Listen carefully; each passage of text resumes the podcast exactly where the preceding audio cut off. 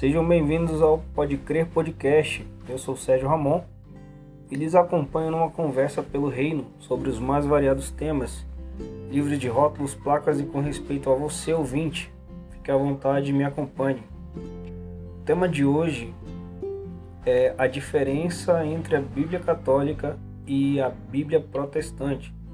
Se você conhece a Bíblia Sagrada, você deve saber que existe uma diferença, é, principalmente nos livros né, que tem dentro da Bíblia, tanto da Bíblia Católica quanto a Bíblia Protestante ou a Bíblia Evangélica. E existem algumas discussões né, sobre a diferença entre essas duas Bíblias, qual está certa, qual está errada, se uma é diferente da outra, com certeza uma está errada e não é bem assim, né? O que eu quero trazer hoje não é trazer a discussão de qual é a melhor, qual está certa, simplesmente eu quero trazer um pouco da história e um pouco de como que essas Bíblias elas foram é, juntas, né? As duas foram feitas e eu vou trazer um texto no finalzinho. Eu vou dizer onde que você pode encontrar esse texto, mas basicamente o Novo Testamento, a Bíblia é dividida por Antigo Testamento e o Novo Testamento.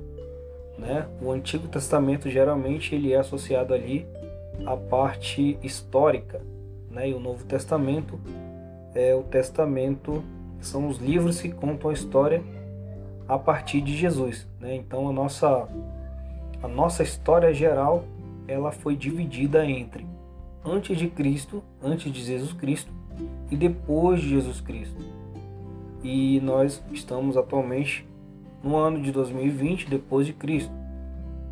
E a Bíblia ela também é dividida entre antes e depois de Jesus. E antes de Jesus é o Antigo Testamento e após Jesus Cristo é o Novo Testamento. E o Novo Testamento, essa parte que traz a história de Jesus aqui na Terra, ela é igual para os dois. São a mesma quantidade de livros, são 27 livros. Começa lá no Evangelho de Mateus e termina no Evangelho de Apocalipse. Já o Antigo Testamento é onde tem as diferenças. Né? A Bíblia Católica é composta por sete livros a mais. E esses livros eles não são reconhecidos pelos judeus, ou seja, os judeus que são o povo escolhido por Deus de acordo com a própria Bíblia. Esses livros são os seguintes: Tobias, Judite, 1 e 2 Macabeus, Baruque, Sabedoria e Eclesiástico. Esses livros são considerados pelos judeus da Palestina como não sendo inspirados pelo Espírito Santo. Por isso que os evangélicos rejeitaram eles sendo como parte da Bíblia. E eles são conhecidos no meio evangélico em geral como livros apócrifos ou pseudocanônicos. Mas o que, que significa essa palavra apócrifos ou pseudocanônicos?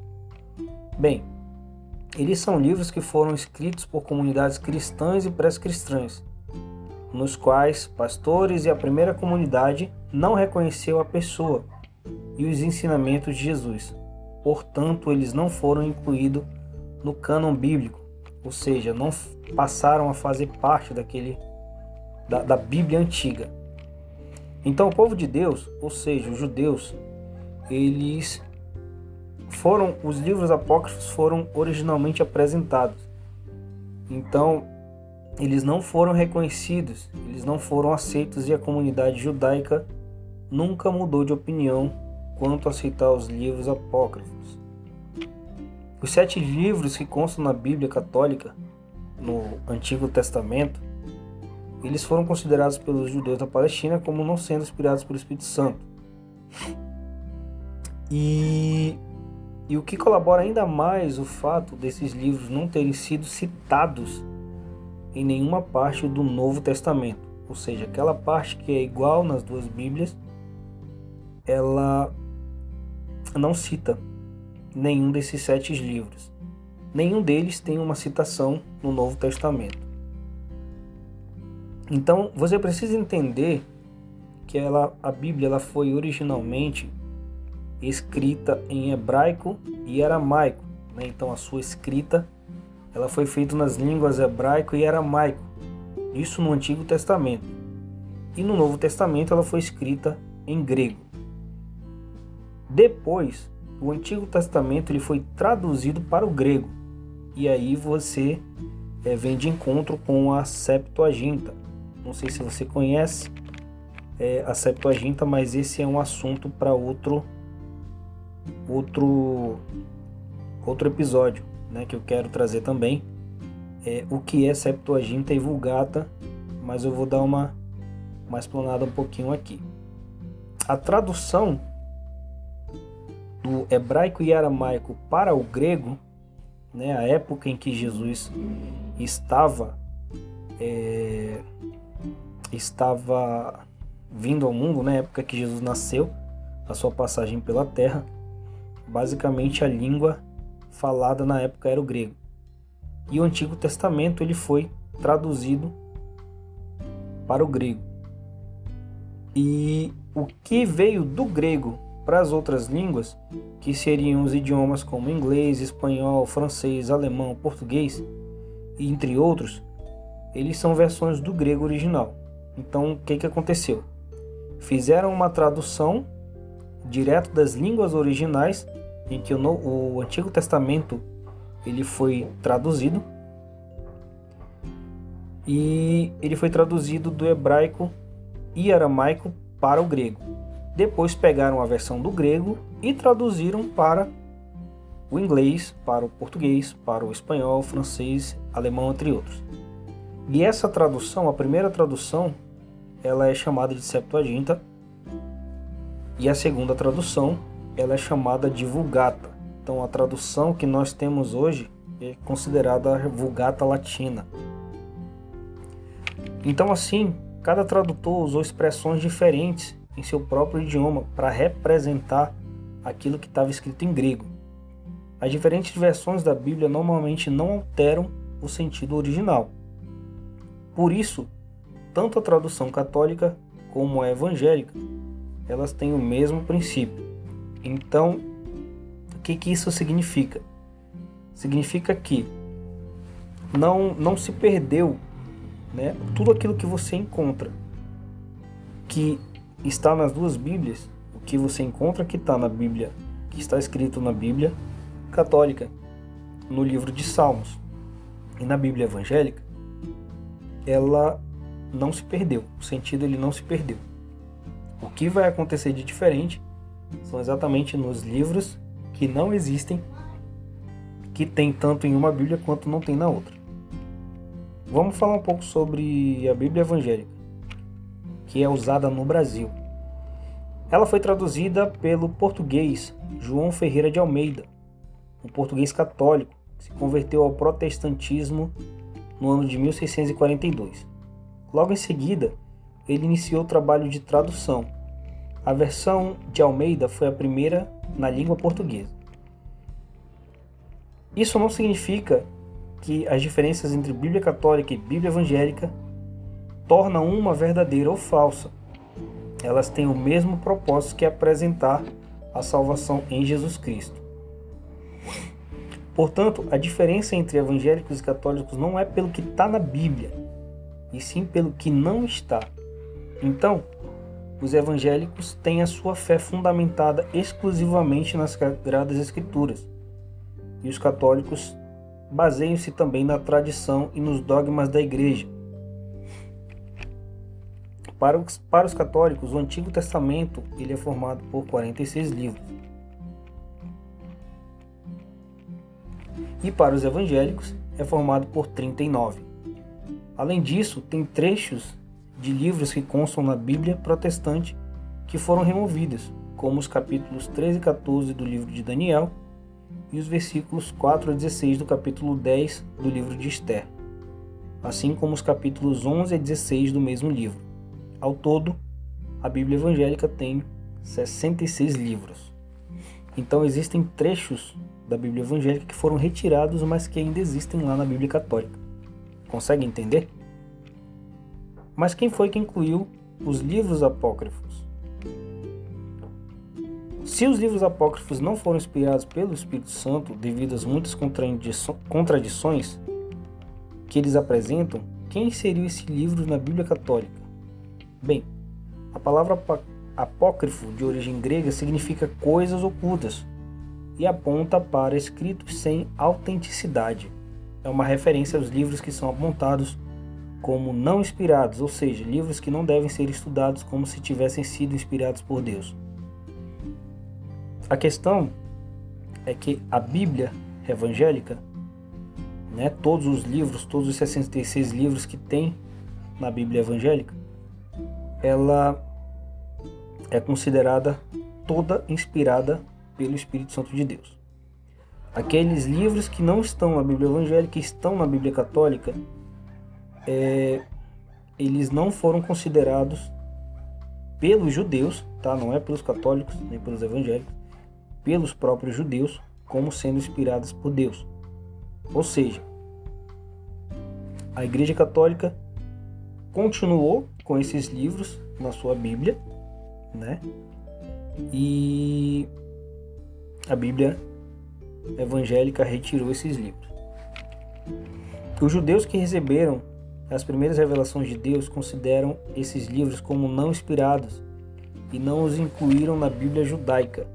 Essa decisão merece ser considerada, pois foi fruto de centenas de anos de estudo e considerações sobre o texto sagrado de um povo que foi guardião das revelações de Deus durante séculos.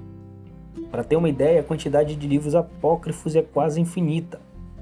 Abaixo vou citar alguns dos mais famosos, porém temos centenas de apócrifos conhecidos. O Pastor de Hermas, Epístola de Barnabé, o Apocalipse de Pedro, Didaque, 1 Clemente, Laodicenses, Apocalipse das Semanas de Enoque, Proto-Evangelho segundo Tiago, Atos de João, A Infância de Cristo segundo Pedro, A Infância de Cristo segundo Tomé, José o Carpinteiro, A Sofia de Jesus, Epístola a Diogneto, Cartas do Senhor, Ciclo de Pilatos, Declaração de José de Arimateia, entre muitos outros. Nessa lista, segundo a visão evangélica, ainda se incluem todos os livros que os católicos incluíram em sua Bíblia e que considera como não inspirados. O ponto dessa questão é justamente o fato dos autores desses livros não revelarem seu nome. Antes usavam o nome de personagens famosos dos livros, já que eram considerados verdadeiros para dar poder aos seus escritos e chamar a atenção. Mas a natureza de seus conteúdos, a forma de escrita e outros detalhes adicionais davam total possibilidade dos estudiosos escribas identificarem esses fatos e os rejeitarem como verdadeiros, pois existem muitas contraindicações e Deus não é um Deus que deixa as pessoas confusas. Os evangélicos seguem o cânon judaico, que só rejeita, não só rejeita os livros que a Bíblia Católica tem a mais, mas também todos os outros que foram escritos tanto antes quanto depois de Cristo e que claramente contêm erros grosseiros, como exemplo algumas heresias de um dos apócrifos mais famosos, segundo Macabeus. A oração pelos mortos, isso segundo o texto, tá? A oração pelos mortos, se não tivesse esperança na ressurreição dos que tinham morrido na batalha, seria coisa inútil e tola rezar pelos mortos. Mas, considerando que existe uma bela recompensa guardada para aqueles que são fiéis até a morte, então esse é um pensamento santo piedoso por isso mandou oferecer um sacrifício pelo pecado dos que tinham morrido para que fossem libertados do pecado. Segundo Macabeus 12, 44 a 46. Entre outros livros, Tobias, que por exemplo diz que a salvação será através de boas obras, contrariando o que Cristo pregava que a salvação é através do arrependimento sincero do coração, entre muitos outros. E o texto ele diz assim que ele não se trata de crítica a nenhuma religião, mas sim como uma base explícita devido a tantos questionamentos. Apesar disso, é, percebi ao ler esse texto que o autor ele tentou trazer um pouco é, de puxar a sardinha do, da Bíblia que talvez ele acredite, né, que seria a Bíblia protestante. Eu, o meu ponto de vista, né, pessoal, é que que eu aprendi com outras pessoas também, outros líderes, que apesar de eu utilizar a Bíblia protestante, existem muitas coisas relacionadas à história, né? inclusive histórias de fé também, nos livros apócrifos, ou pelo menos aqueles sete livros que existem na Igreja Católica. Né? São as duas maiores religiões hoje no nosso país, no Brasil, e são as duas maiores Bíblias utilizadas hoje em dia. Existe inclusive algumas igrejas que participam e celebram festas que estão descritas nos livros apócrifos da Bíblia Católica, mas não estão descritos e esses livros não estão nos livros evangélicos. E a igreja é uma igreja evangélica. As igrejas são igrejas evangélicas, né? São várias, não é só uma.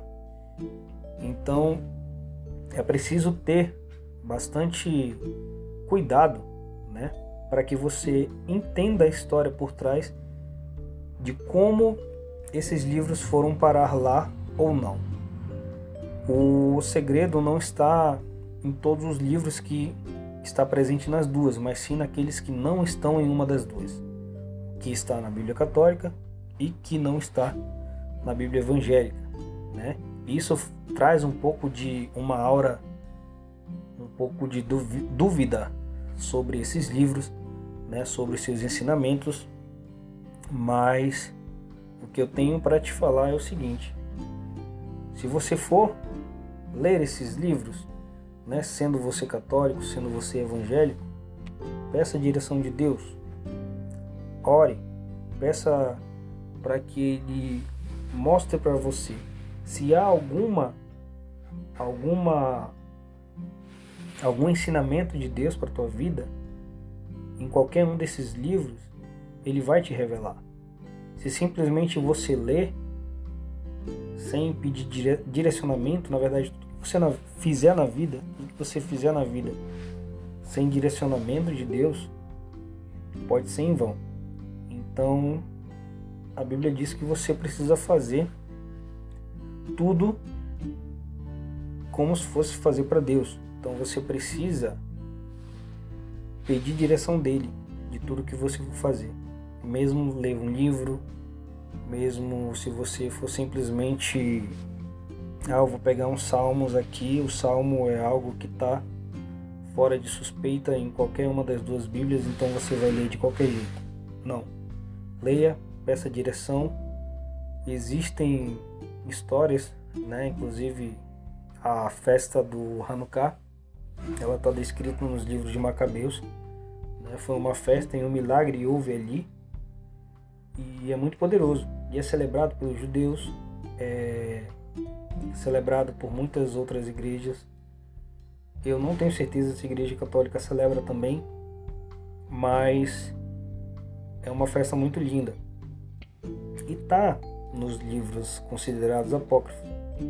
Então, você se for ler, quando for ler, se você utiliza a Bíblia católica ou a Bíblia evangélica, peça direcionamento de Deus para que você não não simplesmente leia, né? São são ensinamentos que vão trazer alguma mudança na sua vida interior e isso precisa ser externado. Então sempre tenha cuidado e sempre peça direcionamento. Tá bom? Quero agradecer por você ter ficado até aqui. Foi um, um assunto um pouco denso, mas eu espero ter trazido da melhor forma para vocês, com respeito, é, dando a minha opinião também, né?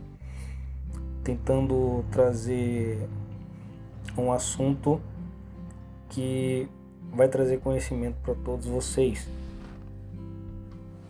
Eu estou tentando fazer o próximo episódios sobre a Septuaginta Vulgata, mas tentando trazer sempre de uma forma mais dinâmica para que você possa entender melhor. Né? Caso você caso você tenha dúvidas, não tenha entendido, pesquise, comente com seus amigos ou procure me procure aí nas redes sociais, Sérgio Ramon, numeral 7, e vou estar tentando ajudar vocês. Quero agradecer a todo mundo que ficou ouvindo até agora e forte abraço. Até o próximo episódio do Pode Crer Podcast.